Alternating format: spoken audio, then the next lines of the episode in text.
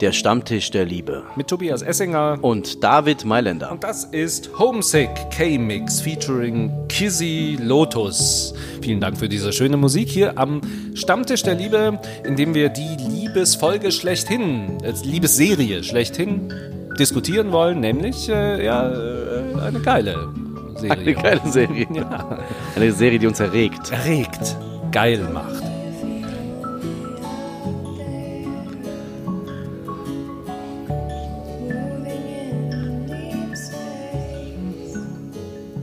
Warum nur erregt uns das so, Warum erregt es die Gemüter, diese Serie? diese Serie? Wir reden nicht vom Bachelor. Nicht von Kunst gegen Bares mit Horst Lichter.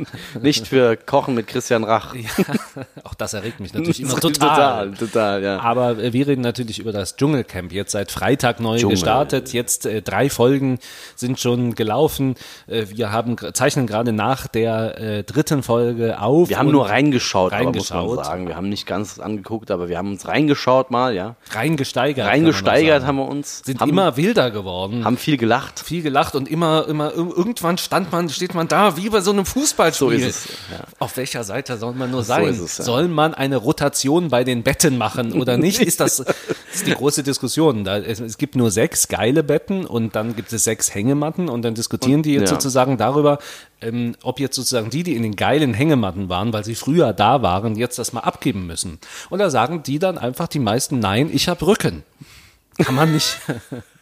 Ich habe Rücken und mir geht's Ja. schlecht und ja, ich finde das ja interessant. Das ist ja eine eine total krasse Serie, finde ich, Dschungelcamp. Ne? Diese ganze Nation plötzlich guckt diese Serie, ja, und jeder sagt immer, nee, ich guck's nicht, aber am Ende gucken sie es doch alle, ja.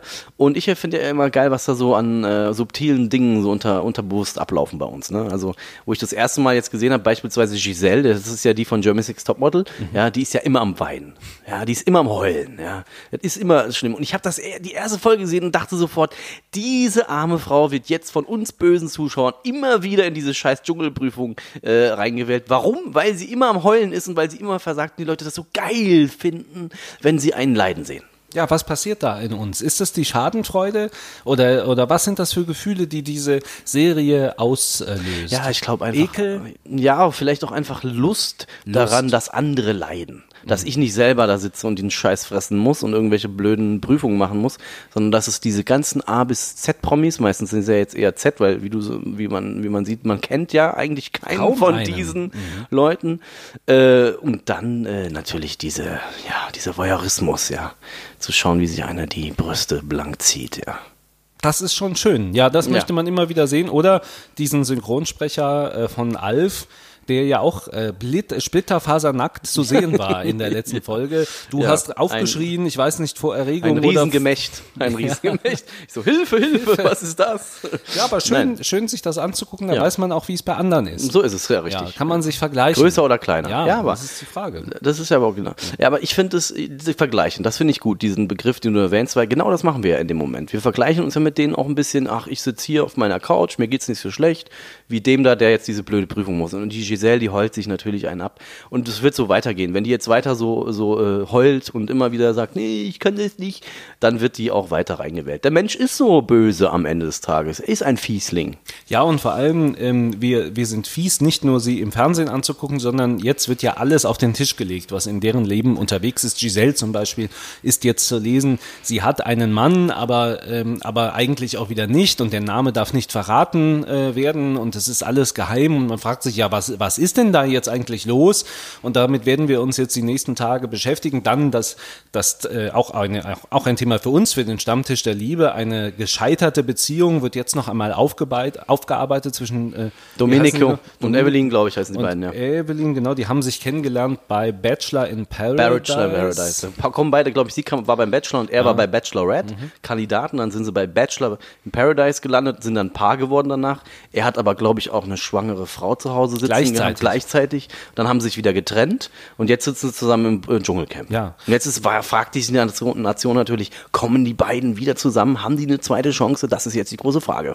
Und tun, warum tun sie sich das an? Und warum tun sie sich das an? Genau. Also, ist, also, also, also haben die das vielleicht abgesprochen? Es gab ja auch schon mal Dschungelcamp-Folgen, in denen man das vermutet hatte. Da Ja. haben sich zwei Leute abgesprochen und spielen uns dann irgendwas vor. Oder einfach, um so ein bisschen wieder äh, ja, Reichweite zu bekommen, in, in, in die Schlagzeilen zu kommen. Ja? Das kann ja, Ja. auch alles abgekartetes Spiel sein am Ende. Oder es ist die Hoffnung auf die große Liebe. Vielleicht kommen sie ja doch wieder zusammen. doch wieder Es zusammen. gibt ja jetzt immer wieder so kurze Momente, wo wir das mitverfolgen können, wo, wo es Anbahnungsversuche gibt. Beim ersten Mal, wo er hat er auch gesagt, dass er wohl äh, Angst davor hat, wieder mit ihr am Ende des äh, Tages zusammen zu sein oder so, ja. Ja, und, äh, und ich, ähm, ich möchte es lieber jetzt nicht ansprechen, da, sonst ist es alles im Fernsehen, haben wir jetzt Ja, gerade genau, genau, gesehen. ja. Und dann ähm, ist natürlich die Frage dann, ähm, wenn Sie das jetzt nicht ansprechen wollen, dann schweigen Sie natürlich wochenlang. Das wollen wir jetzt natürlich auch nicht sehen. Können dann auch vielleicht gar nicht so authentisch sein, wie sie sein wollen. Und da sind wir, finde ich, bei einem guten Thema, was ja dieses, diese Folge auch auszeichnet, diese Authentizität. Mhm. Da sind ja anscheinend im Moment, so wie ich das sehe, zwei verschiedene Lager. Diese einen, die so ein bisschen religiös, Mhm. äh, spirituell da morgens diese ganzen äh, Übungen machen und Mhm. dann diese eine, sagen wir mal, der kleine Teufel, der dann immer mit seiner Brille sitzt, Chris Töpperwien heißt er, der dann immer so reinschießt mit so ganz bösen äh, Aussagen oder beziehungsweise der das so ein bisschen runterspielt alles, ja. Ihr seid eine Muppet-Show, ihr macht hier ein Theater nur zusammen und so. Das finde ich ganz interessant, das mal zu sehen. Und da ist auch die Frage, wo entscheiden sich am Ende die Zuschauer für wen, ja? Sind das eher diese Leute, die so ehrlich sind? Du hast eben angesprochen mit diesen Betten, ja, wo dann an, gesagt wird, nee, ich bleib hier, das ist mein Bett, ich bin egoistisch, ich lasse nicht die anderen hier drauf, sondern ich ziehe mein Ding durch, ja, und ist mir egal, was die anderen machen.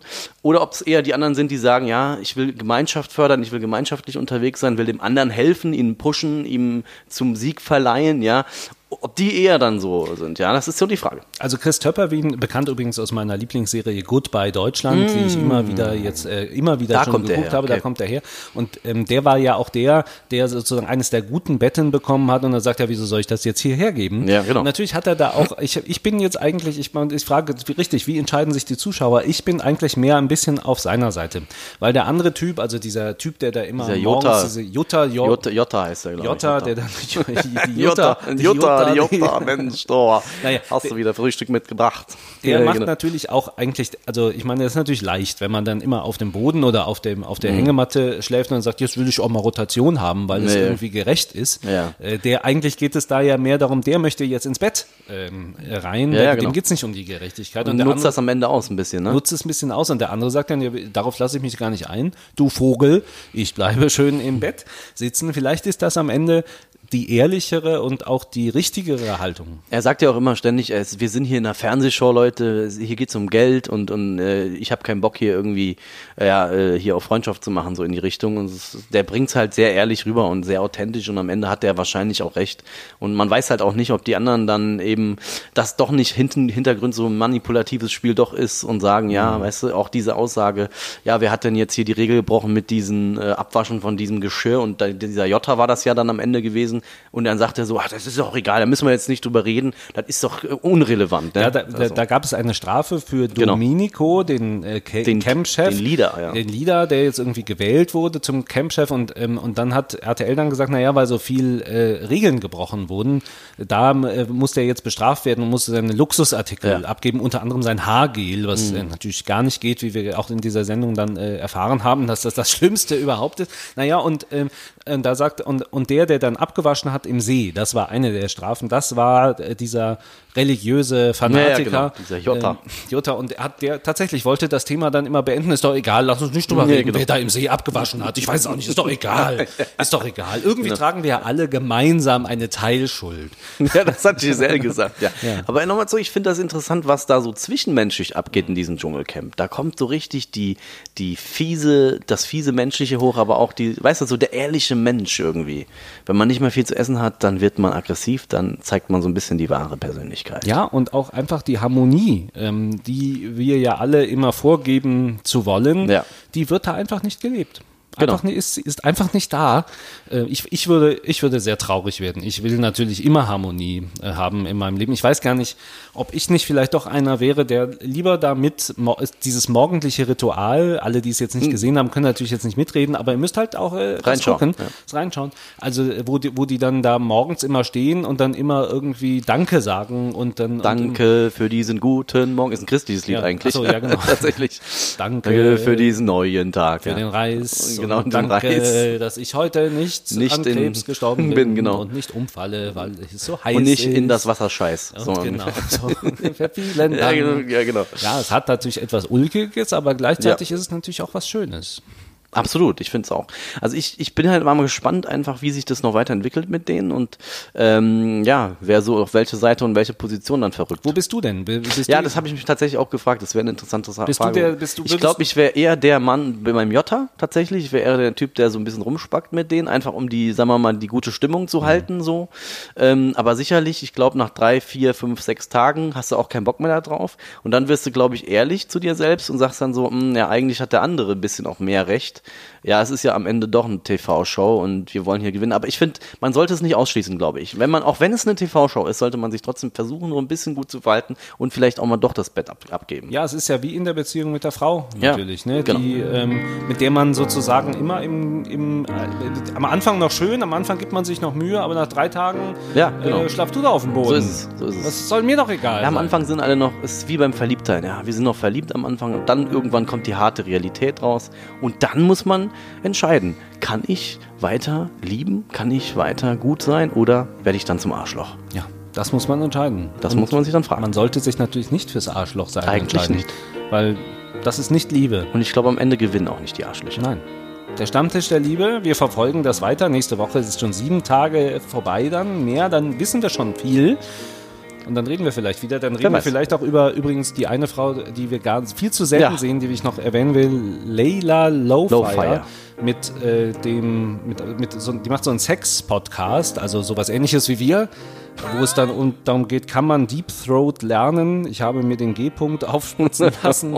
Was ist die beste? Da können wir das nächste Mal drüber sprechen. Sehr interessant. Ich habe es Ja. schon rangehört. Ah, ja, Auch okay. das erregt einen in gewisser Weise. Und wir freuen uns Wir freuen uns drauf. und hören da rein und äh, sind nächste Woche wieder da beim Bis dann. Stammtisch. Tschüss. Ciao.